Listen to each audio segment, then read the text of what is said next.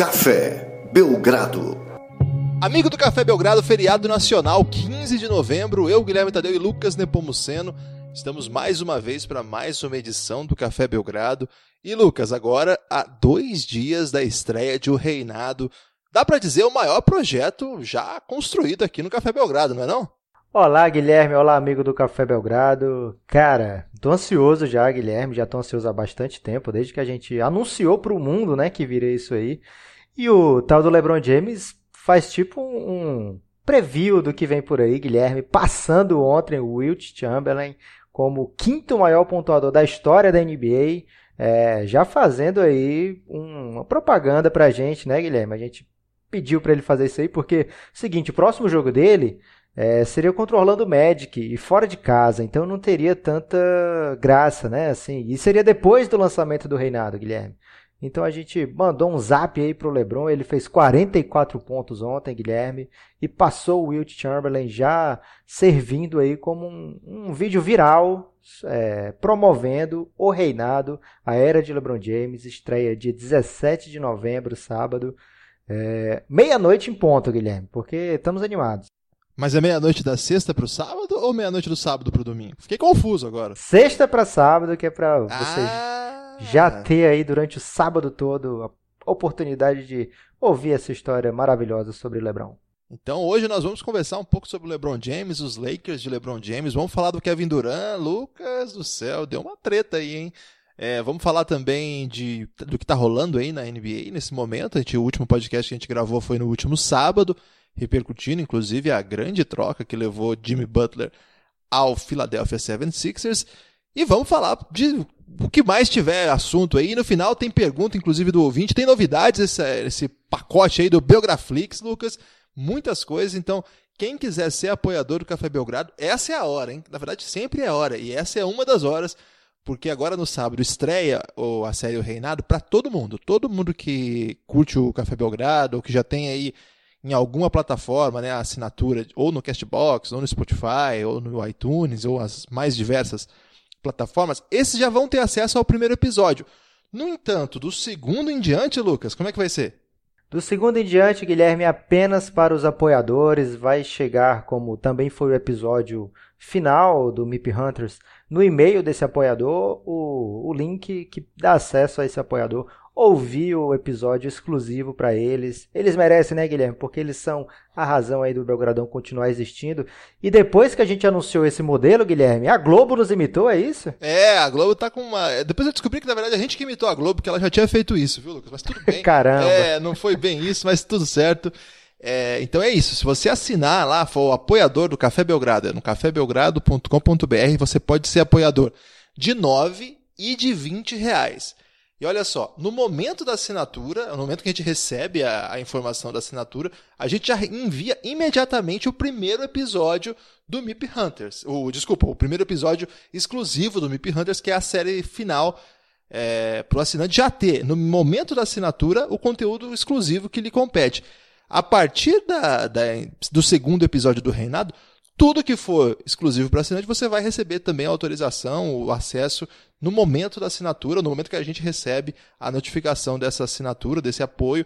Então, e vem muita coisa por aí. O pessoal está ansioso pela série El Gringo, que vai chegar em janeiro, e tem mais coisa aí. É, e tem outra novidade ainda, Lucas. Essa não é só para assinante. Tem mais novidade ainda, Guilherme? O que mais? É, tem um, a gente tem agora um canal no YouTube, Lucas. Você é um youtuber. Verdade, Guilherme. Na verdade, você que é o youtuber, né, Guilherme? Porque. Eu sou um youtuber? Tinha esse sonho aí há muito tempo. Nosso ouvinte, amigo ouvinte aqui pode saber. É, o Guilherme tentou já ser youtuber outras vezes. Ele tentou várias carreiras. É, é mentira isso. várias carreiras na, na área da arte, né? Já foi cantor aí de, de banda grande de Maringá. Já foi youtuber sim, falando de Corinthians, Guilherme. Você vai negar agora que você era ah, youtuber? Ah, é verdade, é verdade. Tinha esquecido dessa. e agora ele emplacou aí o Café Belgrado no YouTube. Então, você que tem algum amigo jovem, porque a gente sabe que a, a chance de alguns jovens estar ouvindo aqui é pequena, né, Guilherme? A gente já... Então, a gente fez um censo, a gente brinca com isso, mas é verdade. A gente fez um censo que a gente. Quantas pessoas que a gente ouviu, Lucas, ao todo? Foram mais de 350, cara mais de 350 a gente considerou, mediante as estatísticas que a gente tem, uma amostragem relevante da nossa audiência, assim, não, não, claro que não abarca todo mundo que ouviu, mas abarca aí uma parte significativa para a gente até fazer um cálculo de como as coisas são. E percebemos que é, a gente não tem sucesso nenhum entre as mulheres. A gente tem quantos por cento? Acho que 3% de, de ouvintes. Mas, Guilherme, mulher jovem não gosta de pesquisa. Mas pode ser idosa também. A gente não tem, Lucas. A gente não tem mulher jovem, adulta, idosa, de nenhuma faixa etária. É, 3% só, essas que estão nos ouvindo aí. Olha, você é muito única, viu? A gente queria te dizer que você é muito especial para nós. É, e jovens, em geral, é uma parcela muito pequena da nossa audiência não chega aí, acho que nem a 10% do zero aos 20 anos. O pessoal começa a ouvir o Belgradão a partir dos 20. Então a gente criou esse canal aí para tentar levar um conteúdo. A ideia não é levar o Belgradão para o YouTube, é o contrário, Lucas. É uma ideia revolucionária de trazer o povo do YouTube para o podcast. O projeto do Café Belgrado é de podcast, não é isso, Lucas? Esse tal de YouTube não tem futuro nenhum, Guilherme. Não tem, né, Lucas? O futuro está no Belgraflix. Então a gente está indo buscar as massas aí para o nosso projeto. Só continuar. Lucas, seis minutos de jabá. É, porque a gente realmente precisa de apoio. Aliás, esse podcast já está sendo gravado com equipamentos comprados por dinheiro dos apoiadores, Lucas. É, tá meio humilhante aí, você que está ouvindo o áudio do Nepopop tá pistola, porque o áudio do Guilherme tá bom. É, ele já tá com equipamento novo, então. O seu tá chegando, o seu tá chegando também. O correio não entregou ainda, mas vai entregar. É, é verdade mesmo isso que a gente está falando. É, as melhorias a gente ia fazendo paulatinamente, na medida que a gente pudesse e conseguisse, e os apoios já estão surtindo em melhorias e vão surtir cada vez mais. A ideia é essa mesmo. Então, poxa, é, se você curte o Belgradão, a gente pede aí seu apoio, cafébelgrado.com.br. Tem para onde crescer, tem o que fazer, tem muita coisa ainda que a gente tem ciência da necessidade, a gente não parou de trabalhar então a ideia é, de fato, se você gosta desse podcast, se a gente faz parte aí de você, da sua companhia ao longo do, do dia, de algum modo aí, é, e tiver a possibilidade, dá uma força aí que vai, vai ser, vai valer a pena. A gente está construindo muita coisa legal. cafébelgrado.com.br. Lucas, o reinado tá chegando e o rei continua aprontando das suas. Ontem o que ele matou de bola de três foi um negócio sinistro. Devo confessar que não assisti o jogo ao vivo porque era uma e meia da manhã. Assisti o VT nesta manhã de feriado. E o Lakers vai se dando o seu jeito, e o seu jeito chama LeBron James, né? É isso aí, Guilherme. O Lakers começou mal a temporada, é, trazendo muita gente pro lado dos questionadores. O que, que o LeBron foi fazer em Los Angeles? Essa galera é muito jovem para ele. É, ele foi só mesmo pelo, pelo lado lúdico da cidade, quer ser um grande artista. É, uma coisa não exclui a outra, tá, gente? Mas que o LeBron tá transformando esse Lakers num time vencedor. Isso a gente tá vendo agora jogo a jogo. O LeBron James, muita gente falava que ele estava jogando em modo avião, Guilherme, só para ser é, que é normal para ele jogar, fazer, sei lá, 25 pontos por jogo, 7 assistências, 7 rebotes, é uma coisa que ele faz enquanto ele caminha, sonâmbulo, dormindo. É, isso mostra um pouco do tamanho do que é o LeBron James e as expectativas que as pessoas criam em cima do LeBron James, né? Mas é, o LeBron James ainda está no auge, ele ainda está pelo menos perto do seu auge, né? Talvez o auge dele tenha passado algum tempinho, mas ele ainda está, sim, como o melhor jogador da NBA, pelo menos na minha opinião. É, então ele não vai jogar fora a chance de conquistar o que for possível dentro de quadra. E a gente vai vendo esse Lakers agora, Guilherme, começar a ganhar forma. A chegada do Tyson Chandler deu uma empolgada lá pelo, pelo lado de Los Angeles. Empolgou, Lucas? É. E, e, mais do que isso, né? O time vai se acertando defensivamente, ofensivamente, vai encontrando aí a sua lineup ideal, vai encontrando a rotação é, que deve jogar na hora certa e bateu duas vezes o Portland, Guilherme seguidas, algo que era difícil de acontecer. O Lakers passou 16 jogos seguidos perdendo para o Portland. É, o Bugarelli, nosso grande amigo, ele vivia comemorando essa estatística aí no Twitter. É, e agora já são duas seguidas do Lakers vencendo o Portland, é, que não é uma molezinha, um dos bons times da Conferência Oeste. E o Lakers vai começando agora, Guilherme, a se consolidar ali, é, aproveitando não só esse LeBron James é, crescendo, como aproveitando também o clima de treta lá em Golden State para criar uma expectativa boa por Los Angeles, Guilherme. Então, rapaz, essa confusão aí eu não estava pronto. É, a gente tem comentado bastante sobre a possibilidade aí do Kevin Durant deixar a, a, equipe de Oakland, que na verdade não vai, não é mais de, é, não será mais de Oakland se eventualmente Kevin Durant continuar por, continuar por lá, vai para São Francisco. De todo modo, é de um jogo assim que ninguém esperava que fosse ser decisivo para a temporada, uma derrota ah, não dá pra dizer que é uma derrota normal, porque o Golden State perder nunca é normal, mas uma derrota que acontece contra um time que tem feito bons jogos, que é o Los Angeles Clippers. O caldo azedou, Lucas. É verdade, Guilherme. Se você, amigo ouvinte, estava numa caverna e não soube o que aconteceu, foi o seguinte: no jogo entre Los Angeles Clippers e Golden State Warriors no Staples Center, é, o Clippers estava vencendo ali com uma certa tranquilidade até, e aí o Golden State dá uma daquelas runs, né, Guilherme? Conhecidas já, começa a meter, bola de todo canto, Clay Thompson pega fogo e o time tira uma diferença de 11 pontos no finzinho do jogo, empata a partida. E aí o Lou Williams tem uma bola que daria vantagem para o Clippers, faltando 5 segundos ele arremessa e erra. E aí Guilherme, Draymond Green e Kevin Durant brigam pelo rebote, literalmente. É, o Draymond fica com ela, aí o KD começa a bater palma pedindo a bola, passa para mim, passa para mim. E o Draymond ignora, parte para cima igual um louco. Perde a bola, Guilherme. Ninguém arremessa. A partida vai para prorrogação. Os dois discutem asperamente no, no banco, né? E o Clippers vence por oito pontos na prorrogação, Guilherme. E depois disso foi desencadeada aí uma série de, de matérias, uma série de, de eventos um pouco preocupantes lá por, São, por Oakland, né, Guilherme? Por enquanto é Oakland ainda. É, pois é, é, tem uma, uma imagem que hoje só eu vi, que o pessoal encontrou aí durante o jogo já, que o Kevin Durant, eu vou usar o condicional aí, hein, Lucas, teria dito, gostou do teria dito? É, é responsabilidade aí com o nosso ouvinte. Teria dito o seguinte, enquadra ainda, é por conta dessas M que eu vou embora daqui. Ele teria dito isso, Lucas. É, aí já é uma, uma tradução bem livre aí do que conseguiram fazer de leitura labial por lá, porque a versão que eu tenho, consegui entender, Guilherme, dele falando, é por isso que eu tô fora, that's why I'm out. E aí, esse esse out aí pode ser simplesmente out do Draymond Green, né? Não necessariamente é um out do, da cidade, do, do time. É, tem vários. Como que é estar fora do Draymond Green, Lucas? É tipo desistir desse cara. É, o I'm out lá não quer dizer tô fora especificamente do lugar, né? É, pode ser uma, uma frase como desistir, tô desistir do, do, do desse cara.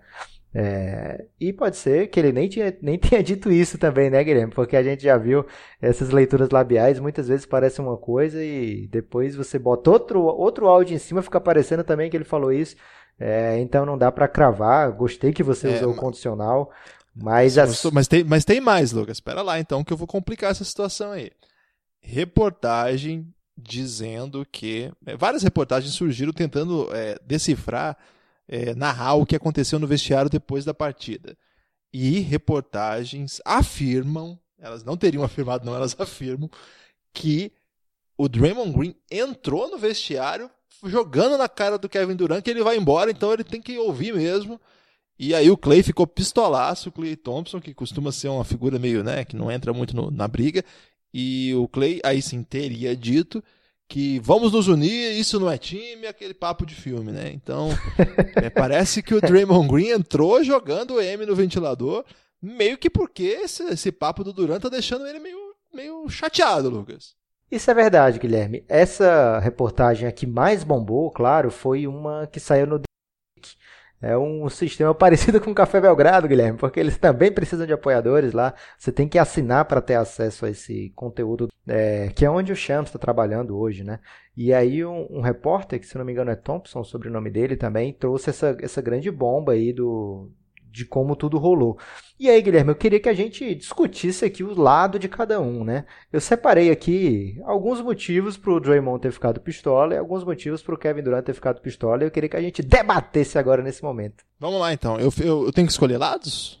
não, agora não. Vamos primeiro falar de forma isenta e depois sim a gente escolhe um lado aí para falar mal. E aí eu me posiciono. Mas você sabe que se a gente escolher o mesmo lado, fica meio sem graça. É, né? dependendo do que você escolher, eu defendo o outro com unhas e dentes, Guilherme.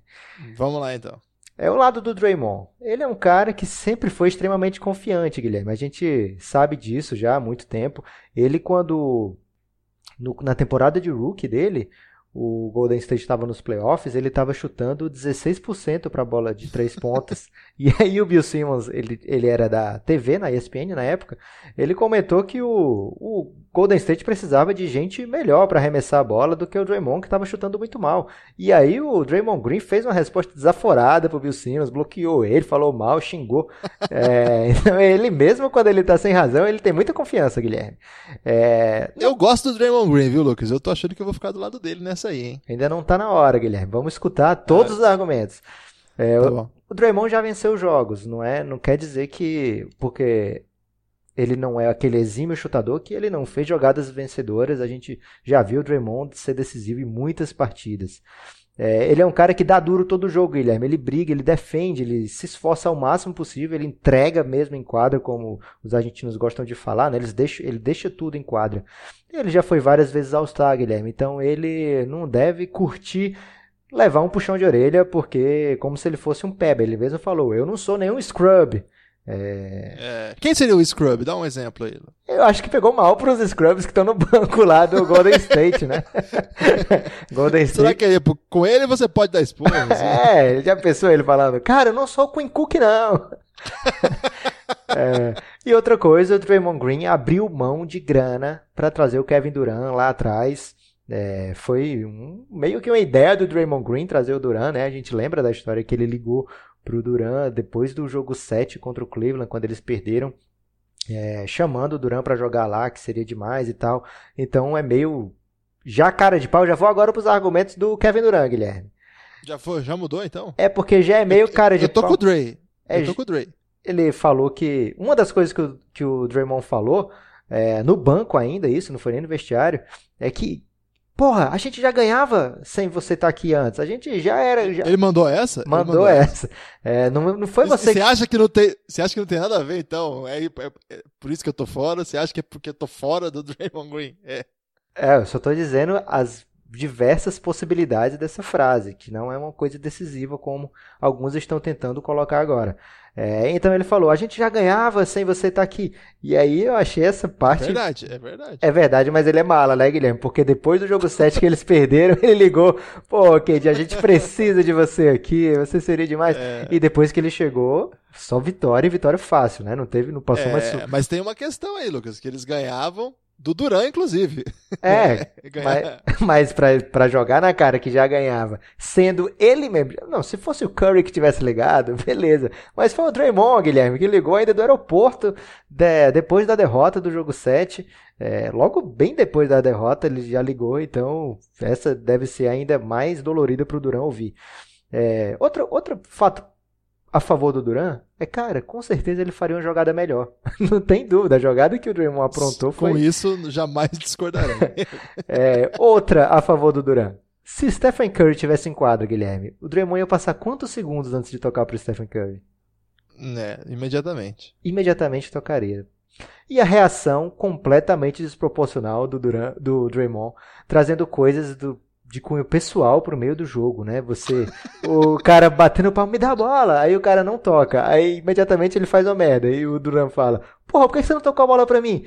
Vai se fuder, velho, você vai embora daqui? Eu não sou o Queen Cook. Lucas, acho que eu tô com o Duran, né? porra, você vai me deixar no Draymond Green? aí você vai me fuder. É... Então, assim... Eu, eu, curto... eu acho o Draymond Green um cara mais legal que o Duran, eu acho o Duran meio chatão, assim, tô meio cansado do Duran. Mas o Duran, de fato, é um jogador melhor. E nesse caso, tem mais razão do que o Green. É, foi muito. E assim, o que, ele, o que ele criou com essa reação desproporcional foi algo bem maior do que simplesmente uma derrota nesse jogo, né? Porque. Vamos, vamos combinar aqui, Guilherme. O Duran tava com com a razão nessa história de era melhor ter tocado para mim. É, e o Draymond transformou numa coisa de eu contra você, é, aliás, você contra nós, que é, a gente já ganhava sem você, você não precisa, eu não sou o Queen Cook. É... Mas aí, Lucas, eu vou reivindicar aí o argumento do Rafael Roque, lá do podcast NBA Dois Pontos, Um abraço pro Rock. Aliás, o Rock é vizinho do Tom Thibodeau, você tá sabendo dessa aí? Eu soube no último episódio. Um... Sensacional. é, e um abraço pro Rodrigo também, grande camarada. Um abraço pro Thibodeau é... também agora, né? pro Thibodeau, que tá fazendo uma reforma lá, inclusive. Parece que tá, tá, com uma infiltração lá na casa do Rock. O que, o que justifica as críticas que aquele podcast tem feito sistematicamente ao técnico do Minnesota Timberwolves. Mas eles disseram lá no programa dele, Lucas, e até queria ouvir sua opinião sobre isso, porque parece fazer muito sentido para mim, que parece que é uma coisa assim que tá ali meio que no subtexto há muito tempo, que eles estão assim meio, sabe, esperando a, a acontecer algo para jogar na cara. Porque é um negócio muito pequeno, né, Lucas? Do nada ver esse caminhão de. Parece que tá rolando um rancorzinho ali meio é, injustificável, você não acha, não? É, Guilherme, o Clay Thompson, ele já, ele também é um free agent depois dessa temporada. E ele já falou para todo mundo que vai ficar no, no, Golden State. O Draymond também vai ser na próxima temporada. Ele já deu a entender que ele quer a grana, mas que ele quer ficar no Golden State. É, e o Duran, ele simplesmente não elimina os rumores, ele não abre mão de, de ser especulado em outros times. Eu acho duas coisas aí, Guilherme. É, uma, o Duran não tem para que dizer, pô, você é o Warriors de qualquer jeito. Não tem para que o Duran fazer isso. Deixa ele manter as Ô, opções. Lucas, mas, mas você acha que ele precisa deixar o irmão dele fazer esse carnaval que tá fazendo no, no Instagram? Guilherme, irmão de jogador é meio mala. Cara, gente... Nossa, mas o irmão do Duran, cara, ele tá armando uma confusão esse ano. E, é, e é, são informações insiders, assim. Eu acho que é um pouco. É, tá criando um ambiente meio ruim, você não acha isso? Ah, beleza, mas, Guilherme, tá no meio do jogo, vai pra prorrogação. o cara fez uma merda, não pode dizer, porra, foi mal, fiz uma merda. Precisa o cara falar, porra, não sou o Queen Cook não, velho. Sai daqui que você vai embora pro Nova York, sei lá. É... E aí começaram a bater ah, boca. Quem, o, grande, o grande privilegiado dessa confusão foi o Varejão, que não tá mais lá, né? Que de repente seria ele o exemplo aqui. é verdade, Guilherme. É... E assim, depois disso, além do irmão mandando o carnaval no Instagram, a própria mãe do, do Kevin Durant falou que ele sempre amou o LeBron James e o Los Angeles Lakers. É, e depois. Tá, de... é, é, duro aguentar o Duran. Vamos falar, velho. O Duran é duro de aguentar, né? Cara? Ah, cara, o cara ganha o título para você na maior tranquilidade. Você vai achar ruim porque a mãe dele tá falando do LeBron e o irmão dele tá xingando no Instagram. Pode... Mas ele é chato pra caramba também, velho. Velho, manda esse chatão pro Suns, cara. A gente tá ah, querendo. Não, não, não, não tô questionando o talento do cara. Você é aí, torcedor do Pra Knicks. mim, hoje é o, é o, terceiro melhor jogador da NBA, depois do LeBron e do Stephen Curry. Não, não tenho dúvida de que ele é monstruoso. É, não é isso que tá em questão. Mas uma vez que o debate aqui é sobre comportamento de jogadores, aí a gente tem que começar a conversar. E eu acho que o Kevin Durant ele tem alguma coisa assim meio primadona ainda que seja um tipo peculiar. A gente já conversou nesse podcast aquele negócio dele ter conta fake no Twitter para falar bem dele mesmo. Ô, Lucas, é um personagem meio. Ele, eu acho que ele é o contrário do Draymond Green. Não conheço os caras, eu tô falando assim, de longe, mas a impressão que eu tenho é que o Draymond Green é transparente, cara. Ele é daquele jeito ali 24 horas. É, é, uma, é um pavio curtaço, mas é um cara que você pode esperar um tipo de comportamento. O Duran parece que ele tem uma coisa mais silenciosa, assim, sabe? Parece que ele ele tem uma coisa meio. É, ele tem muito melindre. A impressão que eu sempre tive foi essa. A escolha de ir para o Golden State também teve a ver com, com essa personalidade dele. E a gente achou, é, eu estou colocando já mais uma, uma informação para a gente conversar sobre aqui, que o DeMarcus Cousins que seria o responsável por essa confusão, porque é um jogador que a gente também acusou, eu pelo menos já acusei desse tipo de comportamento. E na confusão ele está tentando apaziguar ali, eu acho que ele deve estar tá pensando, agora que era minha chance, os caras arrumaram confusão. É complicado, Guilherme. Eu acho que o Duran, naquele momento ali, ele tava com a cabeça no basquete, que é o. Pra mim, o Duran tá 95% do tempo dele, ele tá com a cabeça no basquete. É... Pode ser. Vou te dar essa, acho que você tem razão. E ele querendo ou não, ele estava querendo ganhar e, a jogada certa seria botar a bola na mão do Duran. Mesmo que ele passasse a bola para outra pessoa, o Duran com certeza ia fazer um, um tipo de jogada melhor e naquele momento eu acredito que fosse aquilo ali. O que aconteceu depois foi muito desproporcional do, do Draymond Green e o que pode acontecer, Guilherme, são ramificações é, marcantes na história da NBA. A gente já viu dinastias é, sendo desmontadas por problema de relacionamento. A gente tem um exemplo desse século já, né? A dinastia do Lakers de Shaquille O'Neal e Kobe Bryant poderia ter ido mais longe, porque Kobe e Shaq ainda passaram muitos anos no auge. O Kobe ganhou sozinho, sozinho que eu digo é sem o Shaq, tá? Ganhou sem o Shaq mais dois títulos, o Shaq ganhou mais um ainda sem o Kobe. É, então, Guilherme, é, a gente já viu grandes dinastias, grandes times sendo desmontados por problema de relacionamento. É, então fica aí a esperança para a galera que não aguenta mais ver o Golden State brilhando, ganhando sozinho, sendo não tendo time páreo para ele na NBA. Fica aí a esperança de um futuro mais competitivo com uma tretinha. É, e tem um personagem que não estava lá, né, Guilherme? Qual? Stephen Curry tem um desdobramento ainda, né, Lucas? Que assim, é, antes de entrar no Stephen Curry, um desdobramento importante foi que o Golden State veio e suspendeu o Draymond Green, é uma coisa Sim. também estranha 120 também, mil né? dólares, Guilherme. Eu achei estranho, Lucas. O que o argumento que foi usado, que tem até no, no texto lá que eu comentei do The Athletic, é que o Draymond Green usou a palavra bitch muitas vezes. Eu vou deixar o, o, nosso ouvinte aí traduzir da maneira que ele quiser, porque tem várias traduções. É, e aí, por ter usado essa palavra diversas vezes na discussão. Mas pode quantas será que é o limite? Sim, umas quatro vezes até. Não sei, cara, porque é bem desrespeitoso com o jogador, com o companheiro, ainda mais aquele cara que é, a franquia tá fazendo de é... tudo para manter, né? Ah, eu, é... achei que você ia dizer aquele cara que foi acusado disso aí quando foi pro time, inclusive. Né? é, a franquia tá fazendo de tudo para manter o Kevin Durant, porque ele é, é um free agent é um cara que ainda não decidiu se continua como Clay Thompson, né? É um cara que não vai ser só o dinheiro e, e, e, a oportunidade de continuar montando a dinastia que vai decidir. Pelo jeito ele tem, pode ter outros planos também para a carreira dele. Então a franquia está fazendo de tudo para que o Kevin Durant se sinta amado, se sinta protegido, é, se sinta valorizado, né? Porque ele não foi em quadra, querendo ou não, ele não foi valorizado naquele momento, porque se o Stephen Curry tivesse lá, a bola era dele. É, não tem nem, não tem nem é, discussão sobre isso. Toda vida que o Curry está jogando, a bola da decisão vai para a mão dele, a não ser que ele abra a mão. É, então, quando o Curry não tá, o Durant pensou, poxa, é, tô sendo desrespeitado aqui porque nem sem o Curry tô recebendo a bola, tá?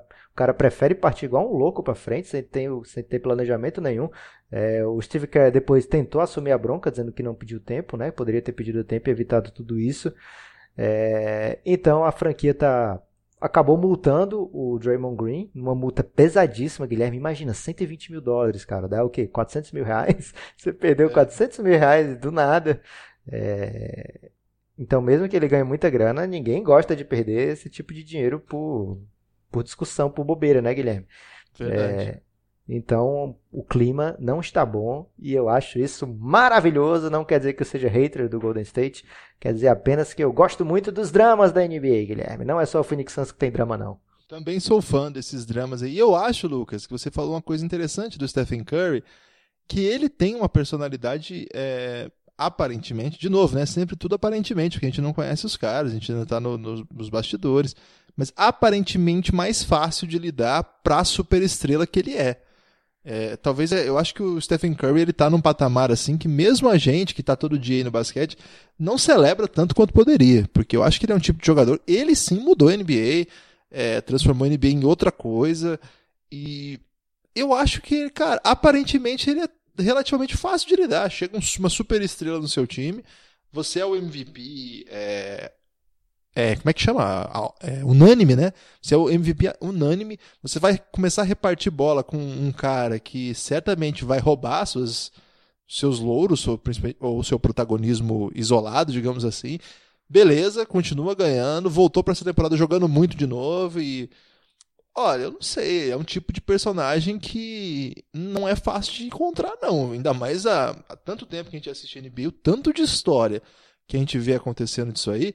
E ele tá lá dele ali. Não é que ele tá. É... Ele não é tonto, longe disso, mas ele é o cara que sabe que precisa do Duran para vencer. Acho que se não fosse o Duran, pelo menos é. Acho que dá para dizer que as últimas vitórias do time teriam sido muito mais é, difíceis de serem consolidadas, se é que fossem, né? Então dá para colocar em dúvida. Mas eu acho também que dá para pensar, e eu recebi essa pergunta. Lucas, eu fiz uma incursão lá no Instagram e mandei o pessoal mandar pergunta e, cara, não parou de chegar a pergunta. foi um negócio sinistro, acho que foi no domingo. E foi até a Vanessa, minha esposa, que falou assim pra eu, pra eu. Ó, oh, tem esse negócio de mandar pergunta, porque a gente não sabe mexer no Instagram, né? A gente até recebeu uma crítica lá que a gente só posta print do Twitter no Instagram. porque a gente não sabe mexer. Mas aí eu coloquei isso aí e chegaram várias perguntas. E uma delas, é, eu respondi rapidamente lá e repasso a você agora. É, dizia sobre isso, assim, dizia o é o último ano do Kevin Durant. Isso foi antes da treta, hein? Uma, uma, uma questão até é, que já vinha se, se debatendo antes de acontecer essa, essa questão. É, será esse o último ano do Kevin Durant lá em, no time do, dos Warriors? É, e será por isso o último ano da dinastia? E eu respondi, Lucas, que mesmo que o Kevin Durant saia, evidentemente que o time perde força, mas eu não tô, não tô pronto para descartar a continuidade da dinastia, não, porque eu acho que esse time é muito bom mesmo, assim. Eu acho que o Stephen Curry, o Clay Thompson e o Draymond Green juntos são um negócio fora de série. Eu acho que o Draymond Green também tem pouca celebração pelo que ele é.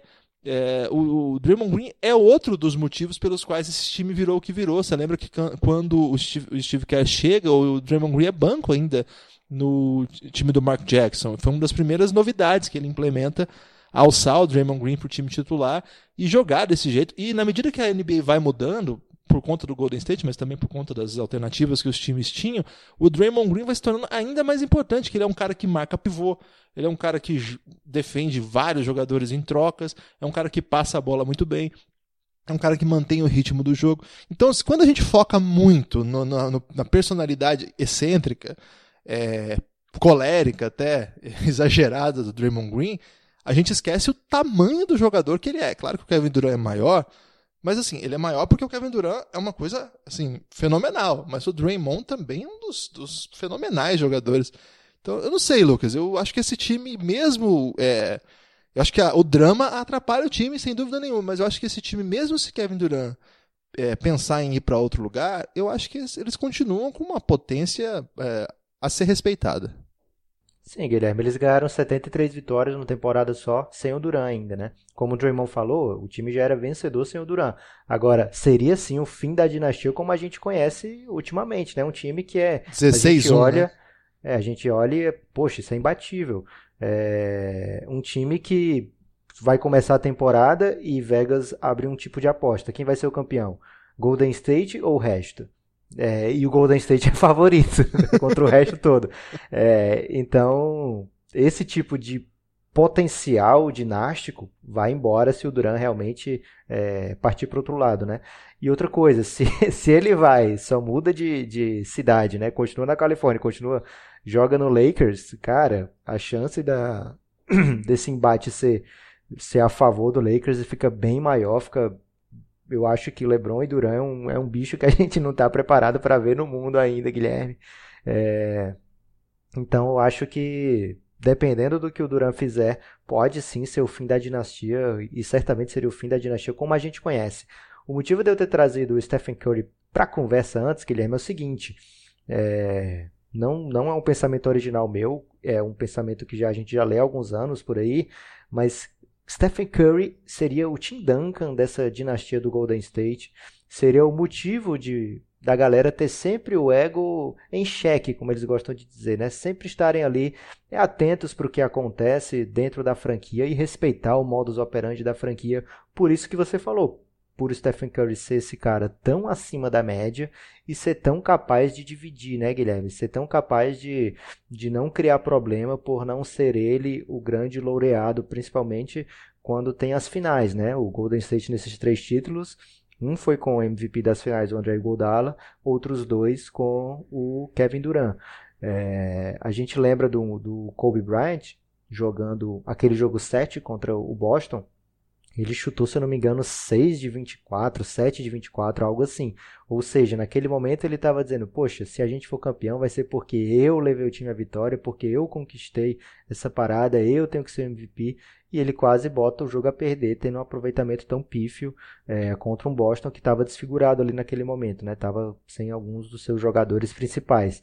É, e a gente vê o Curry fazendo jogadas para o time, fazendo é, não quer dizer que ele não queira ser. Ano passado eu achei que foi bem claro que ele queria ser o MVP das finais, mas é porque estava muito fácil, né, Guilherme? Foi uma varrida assim, tranquila, então ele ficou tentando um monte de acrobacia durante a partida. É, mas ao, ao mesmo tempo o Duran ganhou, continua tudo normal, continua todo mundo bem, continua tranquilo. É, então, Stephen Curry seria, Guilherme, essa voz da razão no Golden State? Seria porque ele não estava lá que tretas como essas podem acontecer com mais frequência? É, queria que você desse. Se bem que se eu deixar você falar sobre Curry, vai sobrar baba aí no ouvido do nosso ouvinte.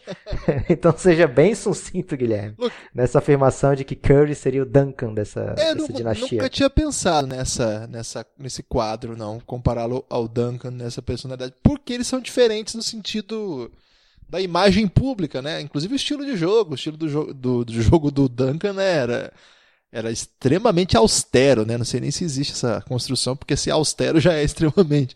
Mas assim, era um jogo é, no limite da necessidade. Ele não fazia nada além do que tinha que ser feito, né? O, o Steph, e, e quando fazia o que tinha que ser feito, fazia de jeito assim absurdo. Se o jogo tivesse difícil, ele fazia 50 pontos. Se o jogo tivesse fácil, ele fazia 18 pontos, 11 rebotes, ganhava o jogo também. Esse era o Tim Duncan. O Stephen Curry não, né? O Stephen Curry, você acabou de falar, é um malabarista, é um artista, é um cara que, que todo mundo para pra ver e quer ver sem parar. Acho que o jogo do, do, do Tim Duncan é mais para iniciados, né? Para você apreciar o Duncan, você tem que entender o que ele está fazendo. O Stephen Curry, você pode ser assim um, um fã de, de motociclismo e você para para ver um jogo de, de NBA e você fala, esse cara aí é um negócio fora de série, né? Então eu acho que por conta dessas personalidades tão distintas em quadra, é, eu nunca tinha feito essa associação fora dela, mas me parece uma, uma boa pegada mesmo, no sentido de que se o Stephen Curry faz, é, topa, não, não faz não faz cena, não, não faz chilique, eu, eu também não posso fazer, né? E eu acho que ajuda o Clay, né, cara? Eu acho o Clay Thompson uma personalidade das, de tanta, assim. É, uma, é um cara bem interessante. É uma pena que a gente ouça falar tão pouco dele por aqui, por conta, enfim, é, do contexto da NBA, do que ele faz pro time, assim, é um, é um, papel bem secundário, né? Eu acho que ele é o melhor ator coadjuvante de todos os tempos, assim, porque, cara, ele, todo jogo ele é coadjuvante, mas todo jogo ele é bom pra caramba, assim, então, é, gosto muito da personalidade dele também, acho um cara bem interessante. Então, eu acho que ele também é um peso, e acho que os Splash Brothers, nesse sentido, é, o, o tom leve com o qual eles jogam basquete, acabam propiciando essa, essa continuidade tanto que muita gente dizia que eles precisavam do Draymond Green fazer o que ele faz. Né? Se o Draymond Green não fizesse o que ele faz, esse time seria muito cordeirinho. para lembrar aí de uma característica do Elifoot, você lembra? Do cordeirinho. Verdade. É, então ele precisava ele, de. O Draymond seria então caneleiro? Caneleiro, certamente. é, ao contrário do fair play, né? Então, eu acho que precisava de um cara meio assim para dar uma, uma agitada no elenco. Mas estou curioso, Lucas. Mas também vou confessar aqui, embora você saiba, eu sou fã do Curry desde quando ele estava em Davidson e apostei no Curry. Dessa vez eu acertei, embora a maior parte das vezes eu erro nas minhas paixões, mas as duas últimas estou muito bem. E você vai esquecer o Rubio, Guilherme? Então, essa do Rubio acho que eu fiquei no meio do caminho, né? Não, não foi um grande acerto assim, não foi uma grande paixão também. Mas não foi um erro também, não dá pra dizer que foi um erro, né? Mas o Curry, eu era tão apaixonado quando era quanto sou agora pelo Doncic. E então, quando ele virou mainstream, ficou meio engraçado, né? Porque você meio que torce contra. Ano passado eu queria que o LeBron ganhasse, porque era o time é, porque o LeBron não é mainstream, né? Então, mas não é muito louco isso. O LeBron era tudo do mainstream, mas chegou um dado momento que ele estava contra o superpoder, né? O superpoderoso estava do outro lado. E aí o Curry, que na verdade era o cara baixinho, que todo mundo falava que não ia ser jogador de NBA, que foi jogar numa universidade pequenininha, que teve que fazer 30 pontos por jogo para chamar atenção e nem assim foi top 5, teve dois armadores escolhidos no draft antes que ele. Pelo mesmo time. Pelo mesmo time, inclusive, que é o Minnesota Timberwolves, e um deles nem sei por onde anda, que chama Johnny Flynn, que era mais baixo ainda do que o Curry. É, tem umas coisas que acontecem também, não faz nenhum sentido, né? E aí o cara vira uma potência e faz o time dele virar uma potência. Aliás, um time desgraçado na história, assim, né? Um time quase. É, assim, é o que a gente ri o tempo todo agora aí do, do que tem sido o Sacramento Kings, o que tem sido Orlando Magic, era isso o Golden State na época, assim, com um time com algumas boas passagens, mas a maior parte do tempo devastado. E olha como a história mudou, né? E aí mudou ao ponto em que eles enfrentaram o LeBron, que vinha assim de ser o LeBron, né? E a gente torceu pro LeBron, a gente, eu digo, quem torce pelo Azarão torceu pelo LeBron e não, não adiantou nada essa torcida, porque foi uma varrida impiedosa, né, Lucas?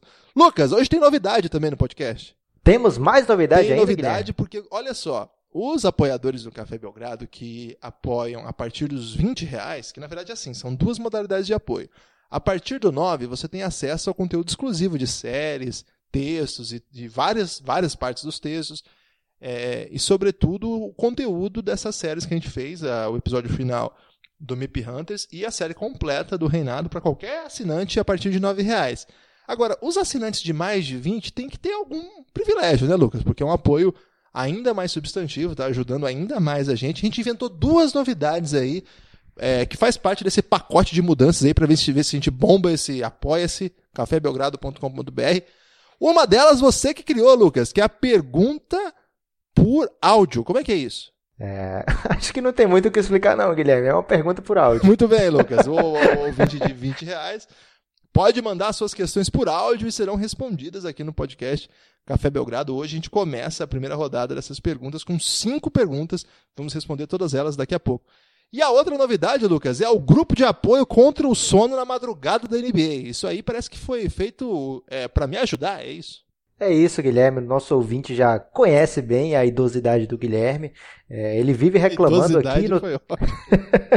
ele vive reclamando aqui no Twitter que não consegue ver os jogos completos, que ele tem muito sono, perde muita coisa ao vivo e às vezes vai ver no outro dia e lê um spoiler sem querer. Então, para isso, agora o amigo apoiador de 20 reais está num grupo do Telegram, Guilherme, um aplicativo aí que é meio novidade pra gente dessa faixa etária, né, Guilherme? Mas que aparentemente é o público jovem usa. É, então, a gente fez esse grupo aí com os apoiadores, alguns já entraram, outros ainda estão entrando, é, ainda não sabem da novidade, né? É, e lá a gente conversa pouca coisa durante o dia, mas conversa alguma coisa quando sobra um tempo. Mas durante a noite, Guilherme, a gente acompanha em equipe os jogos, né? Pra, fica dando dicas aí do que está acontecendo de bom, o que está rolando de legal, para não perder nenhum detalhe e ver se o Guilherme consegue ver pelo menos um, um percentual bom dos jogos do Oeste, né, Guilherme? É, ontem rolou inclusive um debate lá sobre estilos de roupa, Lucas, do Westbrook. o pessoal é empolgado lá no grupo. Um abraço para todo mundo que está lá. É, e para quem não, não é ainda, vamos chegar lá que tem bastante papo bom rolando, principalmente durante a rodada e dicas, e, e vale a pena mesmo. Então vocês fiquem atentos aí, esse aí é para apoiadores de 20 reais. Os apoiadores de 9 tem todo o conteúdo de áudio que a gente produzir e boa parte do conteúdo também de texto. As novidades, então, por enquanto são essas. Aos poucos vem mais por aí. Vamos às perguntas então, Lucas? Outra novidade, Guilherme, outra, outro acesso que eles têm também, que a gente tem que ressaltar aqui, é o nosso coração, né, Guilherme? Exato. Cada apoiador mora no nosso coração. Exatamente. A gente agradece demais por nos ajudar a manter esse projeto. É, vamos às perguntas? Sempre crescer, né? A ideia é essa. Vamos lá, Lucas. Vamos começar então aqui. Como é que é? Eu solto aqui e a gente responde? Solta aí, Guilherme, que nossos ouvintes estão ansiosos aí para ouvir a voz dos nossos amigos apoiadores e as perguntas, que tem algumas que são bem capciosas, hein? Vamos lá então, a primeira. Fala aí, Guilherme, Lucas, Diego de Guarulhos aqui. Apesar do DeAndre Ayton e do Bradley estarem jogando bem, era meio óbvio, né, a diferença de talento e do impacto que o Doncic já ia causar na liga logo começassem os jogos, né? Queria saber se vocês já conseguem afirmar qual time vacilou mais em passar ele no draft. O Phoenix, que já tinha lá o Cigano Igor, né? Treinou o cara na seleção. Ou o Sacramento, que tem o Divat e o Peja Stojakovic. Deveriam conhecer bem o menino já e saber muito bem, melhor do que a maioria, o que, que precisa para um europeu se dar bem nessa transição para a NBA. Grande abraço. Essa aí é boa, hein, Lucas? Ainda mais porque citou o Cigano Igor, né? Que é um querido aqui. Empregou corretamente a palavra, né? Exatamente. Um abraço pro Diego. E aí, Lucas, quem que vacilou mais? O seu Phoenix Suns ou o Sacramento Kings? Guilherme, eu gosto de pensar de melodia de que foi o Kings, porque eu acho que o Aiton vai ter sim uma carreira é, boa, bem boa na NBA, melhor do que a do Bagley. É, mas não dá para negar, Guilherme, que desde o primeiro momento a gente queria o, o Doncic no Suns. A gente, eu falo eu, né? Não sei se você queria, mas eu queria muito o Doncic no Suns. É, queria ele lá na primeira escolha, com o técnico que, que viu o que, que ele é capaz de fazer no, no Eurobasket. É, inclusive, ele foi contratado depois que o Suns teve acesso à primeira escolha. Então, eu pensei que tudo tá, fazia parte do plano. É, aliás, primeira escolha, não, depois que o Suns tinha confirmada a pior campanha. Então já parecia que tudo apontava para Doncic no Phoenix Suns é, e não aconteceu. E o, do lado do Kings, Guilherme, talvez o, o tenha confiança demais nos ball handlers que ele já tem por lá, né? Do Aaron Fox, o Bogdan Bogdanovic, e talvez tenha achado que fosse melhor ter o Marvin Bagley ou outro tipo de, de scorer, né? Que, que pode ser que faça uma boa carreira lá pelo Sacramento. É, então cada um teve os seus motivos de não, de não ir no, no Doncic, mas eu acho que os dois vacilaram e eu acho que o Eiton vai ter uma carreira bem boa ainda pelo Suns, então estou confiante que não foi um, uma perda de tempo total essa escolha do é, A impressão que eu tenho é que nenhum dos dois times em questão, e aí eu acho que eu colocaria o Atlanta também, porque o Atlanta escolheu não ficar com o Doncic, nenhum deles apostou que o Doncic seria um craque. É, porque se apostasse, não, não tentaria draftar em outro, em outro sentido. Acho que nenhum deles sacou muito bem o que estava rolando. E é meio estranho, porque todo mundo avisou, Lucas, que estava rolando. Todo mundo sabia, menos eles. Tava muito claro que era um negócio fora de série. E, cara, demorou, sei lá, já tem um mês de NBA já, né?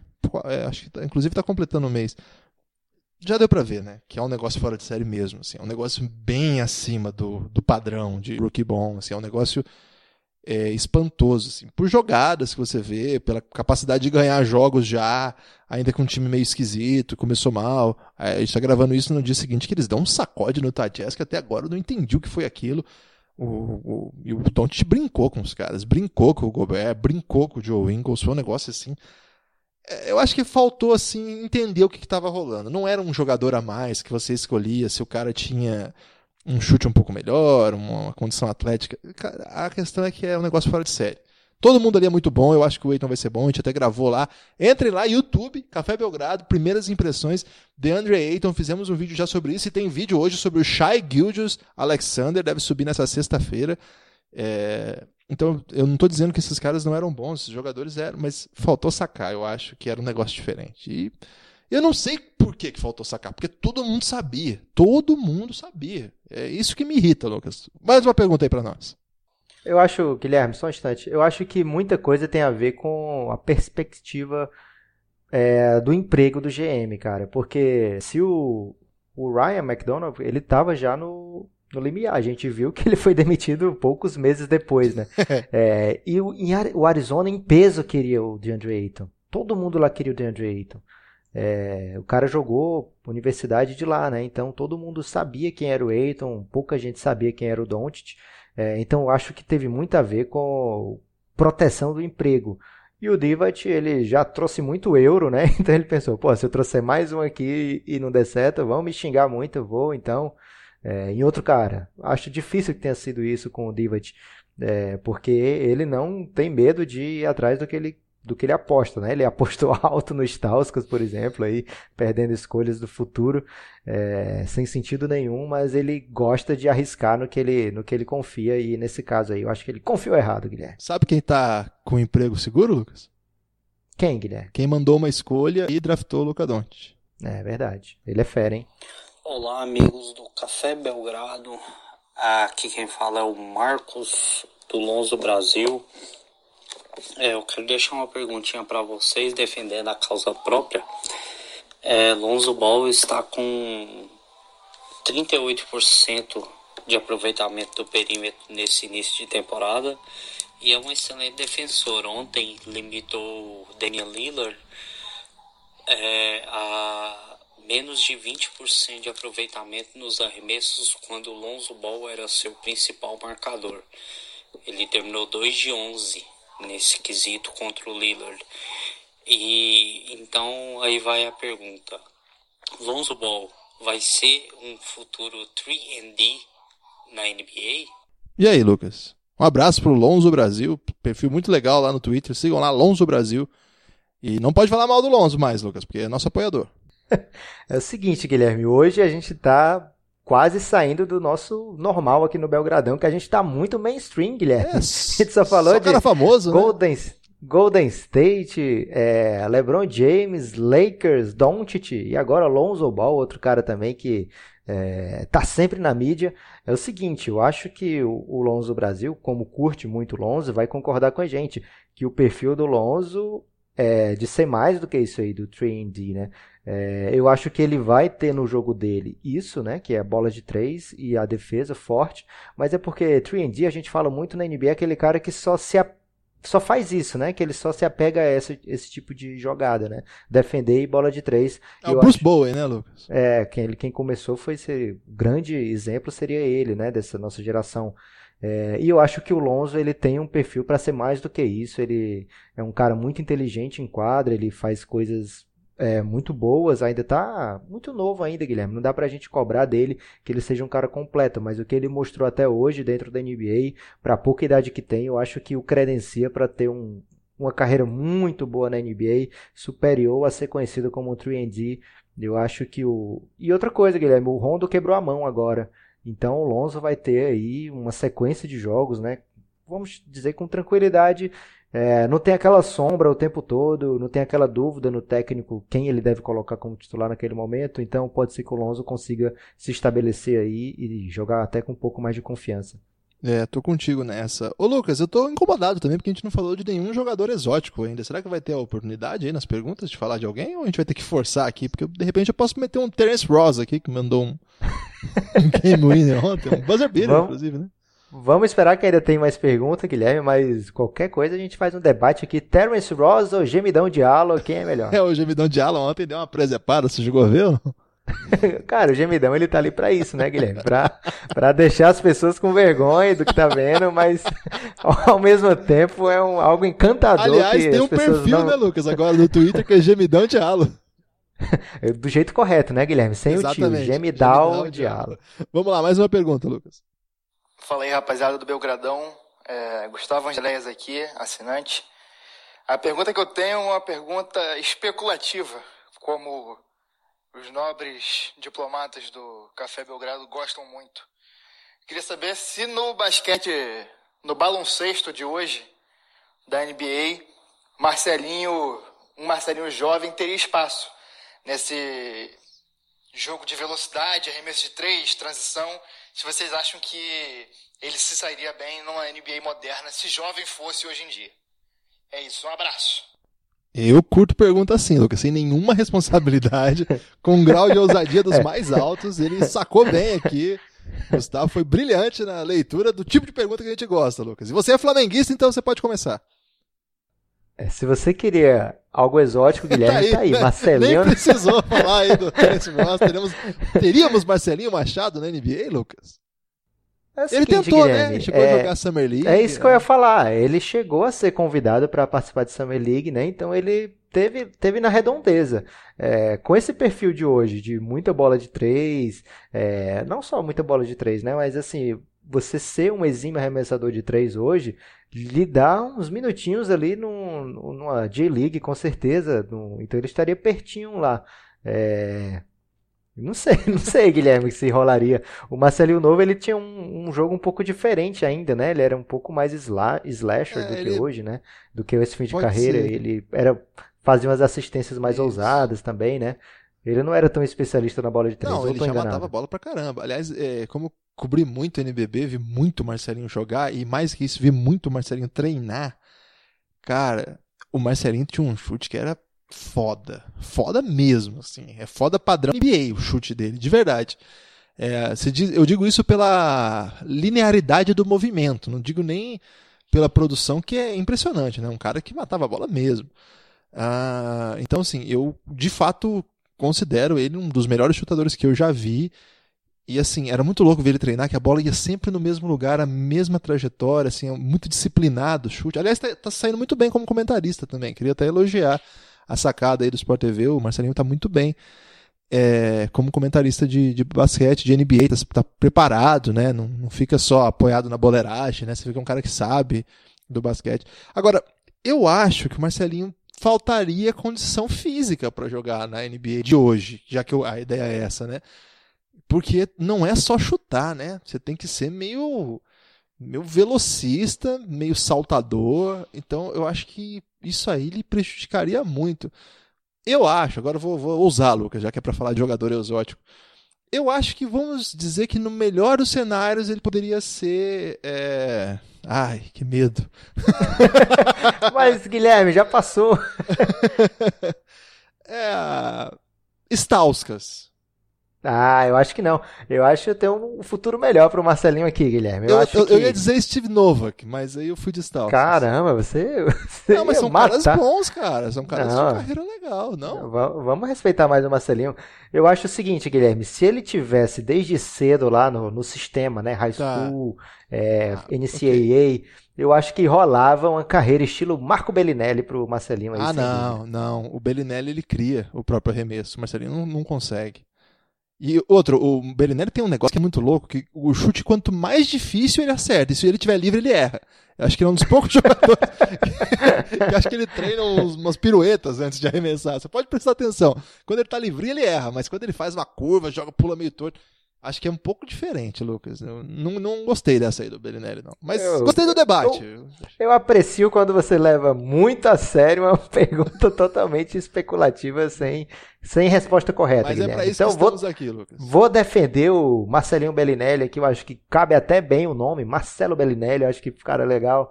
É, então, eu cravo aí que ele teria uma carreira muito boa na NBA. Agora vamos lá para a próxima pergunta. Essa aqui é de um personagem famoso aí da política nacional. Olá, amigo do Café Belgrado. Meu nome é Rodrigo Maia. Não sou deputado da Câmara, ou talvez sou, vocês nunca saberão, certo? E o que eu queria perguntar aqui mais é sobre a carreira de vocês, na verdade. É, como, da onde, onde veio esse interesse de falar, entre aspas, profissionalmente? Entre aspas, não, eu estou desmerecendo o trabalho de vocês, me desculpa. Mas porque a gente sabe, né? A gente vê aí The Pop Popster e ele vai falar que não, mas a gente sabe que ele tá aí galgando o seu lugar para ser o muso do basquete cearense. É, Que enquanto isso? o Guilherme Tadeu, o Guilherme Tadeu você sabe, você abre aqui, liga na Globo aqui, Sport TV tá lá, Guilherme Tadeu falando. E eu vou cometer essa gafe porque eu não conhecia vocês antes do podcast, então eu queria saber assim, qual que é essa história de vocês, essa relação de vocês com o basquete até chegar nesse ponto de muso e Guilherme Tadeu também como o hoje do NBB. Salve Café Belgrado. Que isso? Você, pagou esse cara, Lucas? você pagou o Rodrigo Maia aí pra, pra fazer essa pergunta. É, Guilherme, queria começar ressaltando que o homem é ocupado, viu? Não dá tempo nele fazer uma pergunta pro Café Belgrado, que é chegando a mensagem direto. Talvez seja mesmo o Rodrigo Maia aí do, Rapaz, que responsa. É, então pense bem aí, amigo eleitor, na próxima eleição, talvez ele não seja tão ruim como parece. Tem bom gosto. É, agora, respondendo, Guilherme, você começa aí?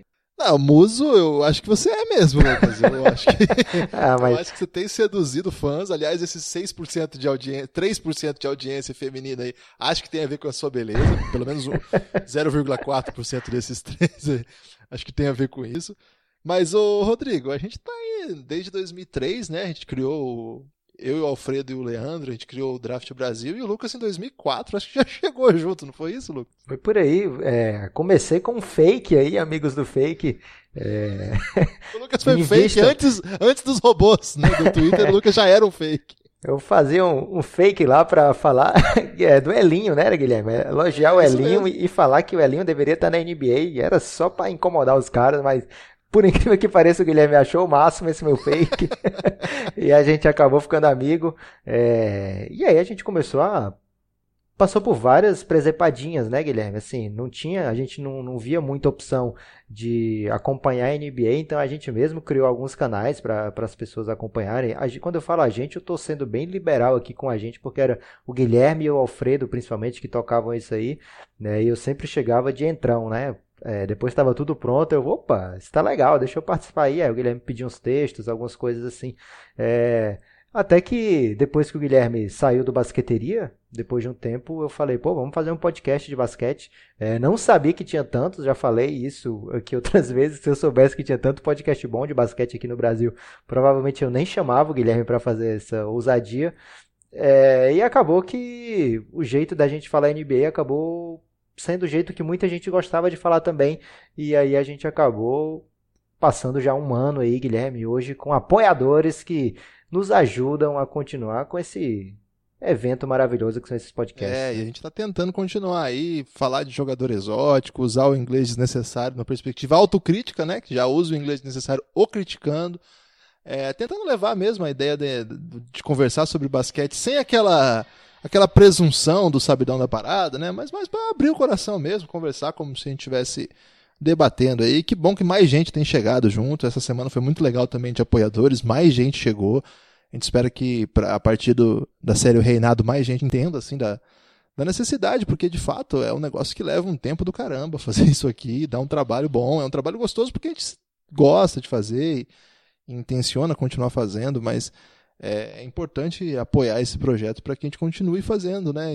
É, de repente aí, sem ter acesso à, à série O Reinado, pessoal, preste atenção, assim, como é que é complicado manter isso aqui. Então a gente agradece demais os apoiadores, é até por isso é legal ouvir a voz do pessoal, né, Lucas? É a primeira vez a gente está ouvindo aí. É, e um pessoal gente fina pra caramba, que tem ideias bem exóticas também, que, que curtem conversar de basquete.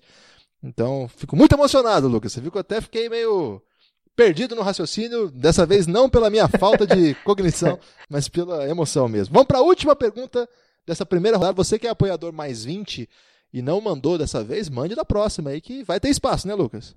Vai, a gente pretende uma vez a cada 15 dias no máximo, é, abrir esse espaço aí para ouvir a voz dos nossos ouvintes, Guilherme. Isso, e os outros uh, ouvintes, já no próximo vai voltar lá o caos do Twitter, hein? E eu tô pensando, Lucas, tem bastante gente pedindo da gente abrir também perguntas do Instagram pro próximo podcast, naquela chavezinha que eu aprendi com a minha mulher. O que, que você acha? Guilherme, cuidado com essas incursões no mundo jovem, Guilherme. É, eu já levei um esporro lá por ficar postando print no Twitter. Desculpa aí, pessoal jovem. Vamos lá, a última pergunta. Meus amigos do Café Belgrado, Breno de Belo Horizonte, eu queria saber de vocês o seguinte, que o Jason Kidd foi melhor o todo mundo sabe. Mas quanto melhor que o Nash? Duas vezes melhor? Três vezes melhor? O que vocês acham? Um abraço. Esse aqui é o Breno Pequeno, pense grande, vote pequeno. Vou lançar a candidatura desse homem. Porque vale a pena, Lucas. É o maior troll do basquete nacional. É, ele é um amigo nosso já de bastante tempo. A gente falou que começou a se conhecer, né, Guilherme? Essa nossa relação 2003, 2004, o Breno estava lá, né? E eu discutia muito com o Breno por causa de Kid e Nash. É, hoje ele paga para ouvir minha opinião, então ele com certeza vai ouvir aqui que o Nash foi melhor.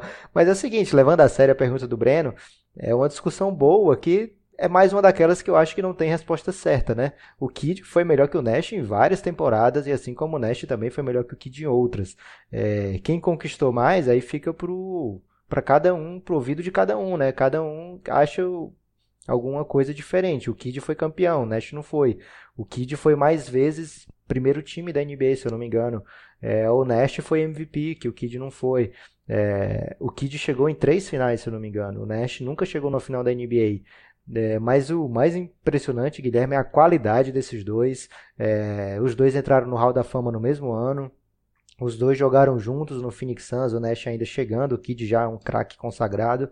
É, e a carreira deles teve esse, essas mãos dadas o tempo todo, um pouco parecido com o que seria a carreira de Chris Paul e Deron Williams, né? Só que o Deron Williams ficou ruim e o Chris Paul continuou bom. É, então, é, são dois grandes armadores, dois dos melhores de todos os tempos, dois que influenciaram demais a NBA, o jeito que a NBA joga. E eu acho o seguinte: do jeito que a NBA era jogada até o fim da, do século passado, eu acho que Jason Kidd, o, o, jogador Jason Kidd, dava um pau sinistro no Nash, porque ele, um cara que defendia mais, um cara é, de meia quadra excelente é, que não tinha tanto arremesso de três, mas que acabou criando depois, mas também o jogo não pedia tanto. É, eu acho que do, do meio do, da década passada para cá, de 2004 mais ou menos para os dias de hoje, eu acho que o Nash seria um jogador bem mais impactante dentro da NBA e talvez fizesse médias ainda mais impressionantes do que aquela da que ele fez durante a carreira. Tem uma rivalidade de armador atual que você acha que pode conversar com essa, Lucas? Cara, é porque os armadores hoje são tão diferentes, né, Guilherme? A hum. gente vê o Westbrook, um cara eu que... Eu pensei o Westbrook e Curry, mas eu acho que o Curry se distanciou mesmo com os MVPs, com o MVP do Westbrook, temporada de triple-double, mas o cara foi campeão, tá? Dinastia, né? É, eu acho que o Curry teve alguns... É, teve que passar por alguns percalços, né? Teve que vencer algumas barreiras. O Chris Paul, por exemplo, foi um que eliminou o Curry uma vez É, e depois o Curry passou. Rolava rivalidade, né? Chris Paul e Curry. Depois o Curry decidiu é, humilhar em quadra diversas vezes o Chris Paul, algumas bem embaraçosas. É, e não só isso, né? As vitórias vindo com uma facilidade incrível. Então acabou matando essa rivalidade Curry Chris Paul e também Golden State Clippers, que rolou por um tempo exoticamente.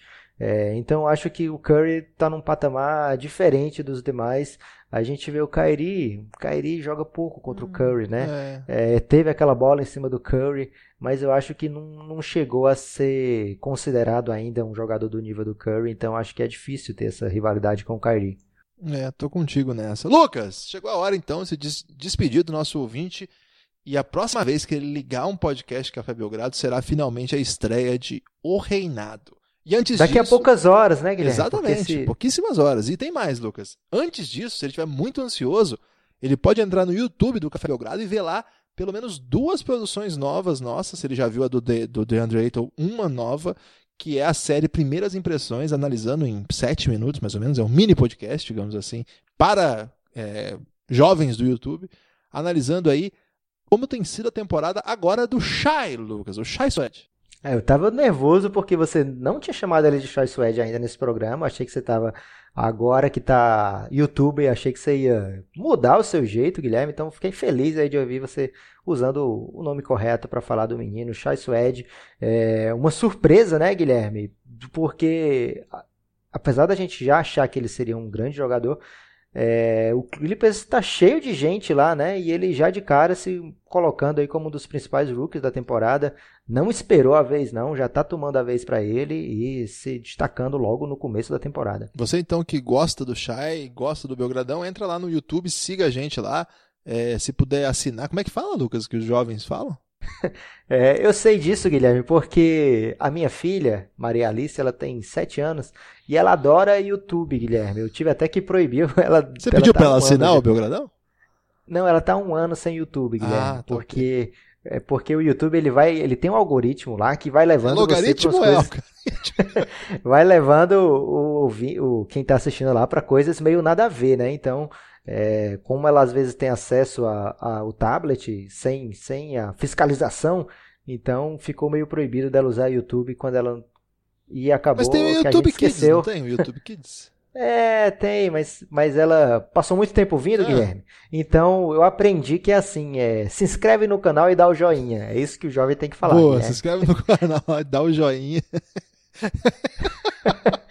Ô, Lucas, e como é que é agora que ela não vê YouTube? Ela pega o seu iPad, seu, seu, seu tablet e liga no NBA League Pass e fica vendo os lances Netflix, né?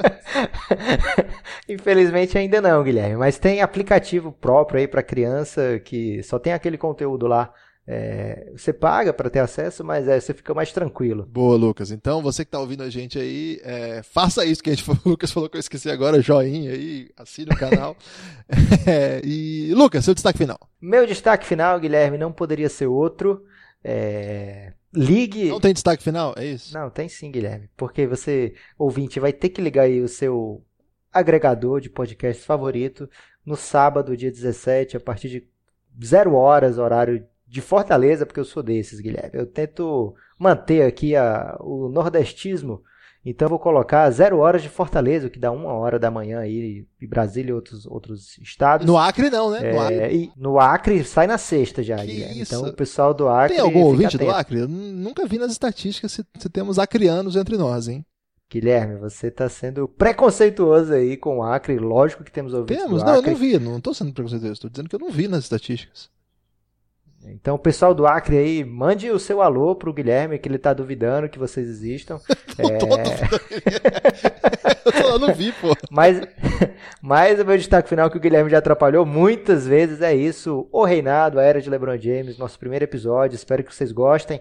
É, não, não desliguem quando a gente dá o tchau, tá, gente? Porque tem a vinheta do final também, que é diferente da vinheta do começo.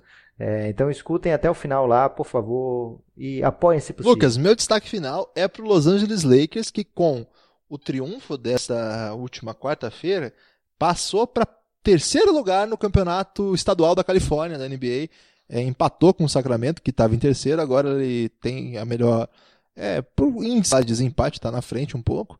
Então o Golden State continua disparado na frente. Em segundo lugar, os Los Angeles Clippers, que continuam sendo o time maior de Los Angeles. Falei isso no Twitter brincando, o pessoal ficou pistola comigo, então eu repito aqui.